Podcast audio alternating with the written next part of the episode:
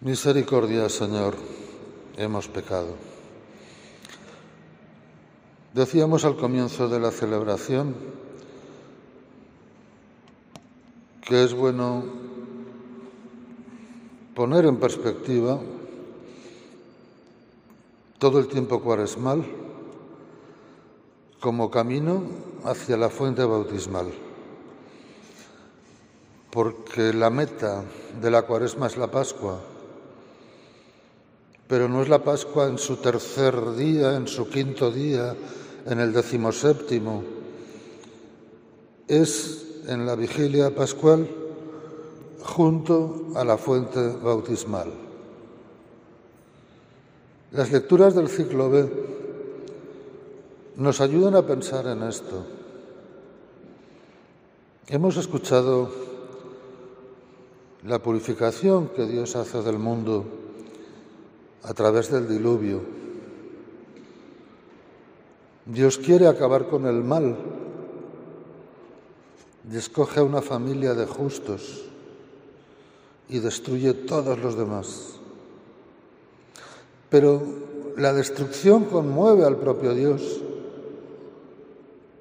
que se compromete a no volver a destruir a la humanidad.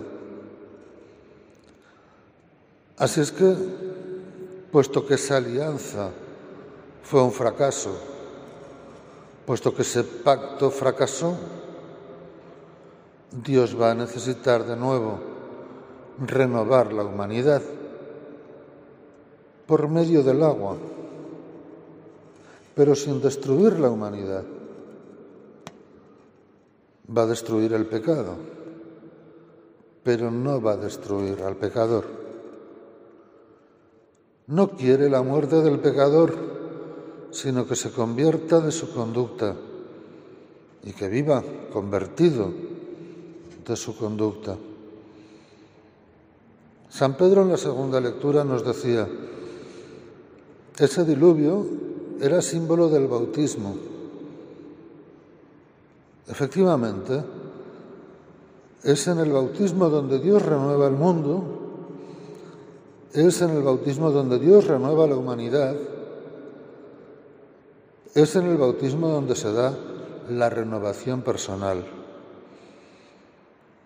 La conversión personal total del ser se da en el sacramento del bautismo. Por eso celebrar la cuaresma significa también terminarla, y terminarla donde termina y cuando termina, que no es en otro momento sino en la vigilia pascual, cuando se enciende la luz del cirio y cuando se renuevan las promesas bautismales junto al agua bautismal. Porque al día siguiente, pues, día de la resurrección del Señor, el día más grande y más solemne del año. Pero la liturgia ya no contiene la renovación de las promesas del bautismo, solo las contiene la vigilia pascual el sábado por la noche. Y ahí es donde termina el tiempo de la cuaresma y ahí es donde tenemos que celebrar que renacemos a una nueva vida por el agua y el Espíritu Santo.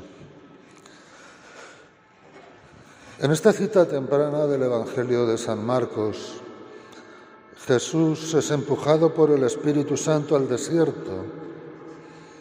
Por tanto, el ayuno y el retiro de Jesús son voluntad de Dios.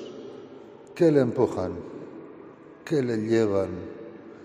Jesús está obedeciendo no es iniciativa suya. El evangelista nos lo dice muy bien. El Espíritu Santo le empujó.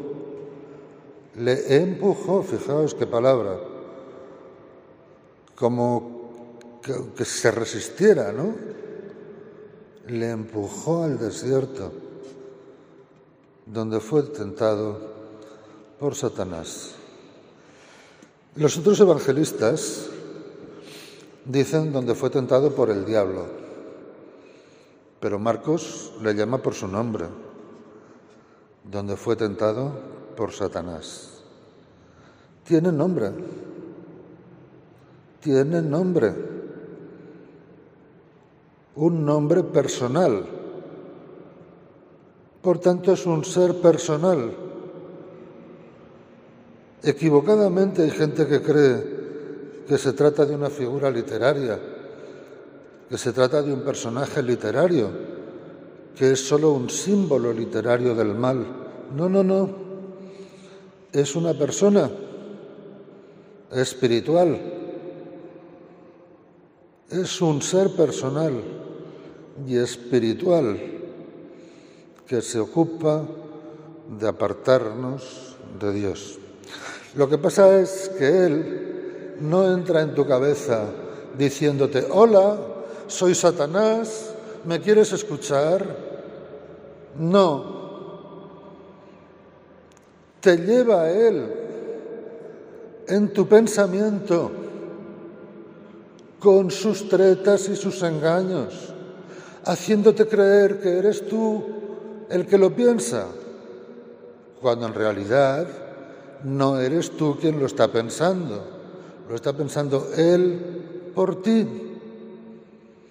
Insisto, no va a venir a avisarte, a decirte, hola, soy yo, mira, te quiero convencer de esto.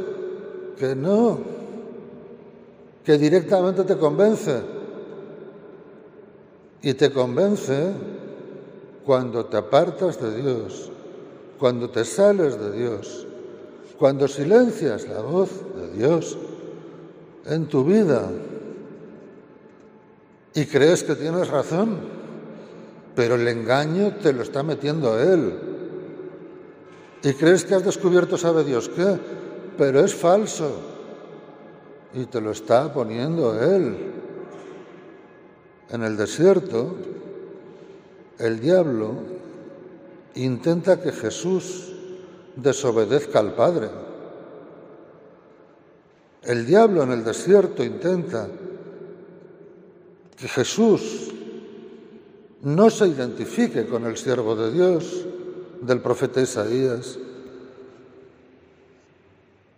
En el desierto, el diablo intenta que Jesús aborte su misión aquí en el mundo. Que nadie piense que porque Jesús es Dios tiene una fuerza especial para vencer la tentación. Que no. Que no, porque al ser plenamente hombre, tiene que luchar como hombre. Como tú y como yo. Tiene que vencer la tentación porque la tentación también a Jesús le engaña,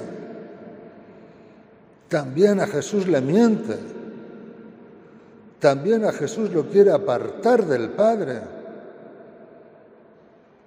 Es la determinación personal de Jesús de Nazaret, el hombre, el hombre Jesús, que pasa hambre que está en soledad en el desierto, que está rodeado de abrojos y de reptiles.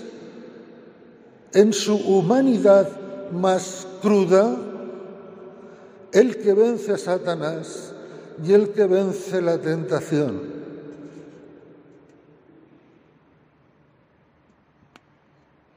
Ver la determinación de Jesús tiene que contagiarnos a nosotros las ganas de vivir la misma determinación.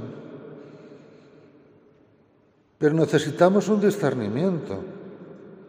Tenemos que darnos cuenta de cuándo el diablo nos está engañando. Y nos daremos cuenta cuando veamos que lo que estamos pensando no concuerda con la palabra de Dios no concuerda con la enseñanza de Jesús, no concuerda con el mandamiento del amor. ¿Qué es de Dios? Todo lo que es del amor. Lo que no es del amor no es de Dios. Lo que no va con el amor no es de Dios. Todo lo que nace del amor, todo eso es voluntad de Dios. Y todo eso está bendecido por Dios. Lo que no conjugue con la palabra amor no es de Dios y será contrario a la voluntad de Dios. No obstante, es muy necesario estar en contacto permanente con Él y estar muy, muy, muy unidos a Él, porque será Él con su Espíritu Santo el que nos asistirá y nos ayudará para saber discernir lo que es de Dios de lo que es del diablo. Que la palabra de Dios habite en nuestros corazones de tal manera que igual que Jesús venzamos al tentador con la fuerza de su palabra. Misericordia, Señor, hemos pecado.